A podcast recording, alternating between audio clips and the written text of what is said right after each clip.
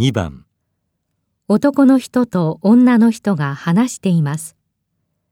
男の人がカラオケに行きたくない本当の理由は何ですか？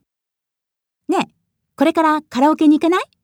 カラオケ？うーん、今日はちょっと、このところ疲れているから。何言ってんのよ。元気そうじゃない。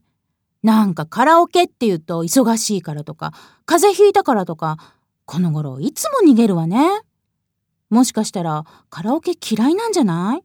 ううん、そんなことないよ。君ほど上手くないけど、歌うの好きだし。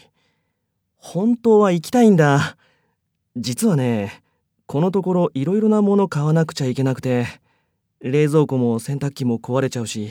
ああ、そういうことなのね。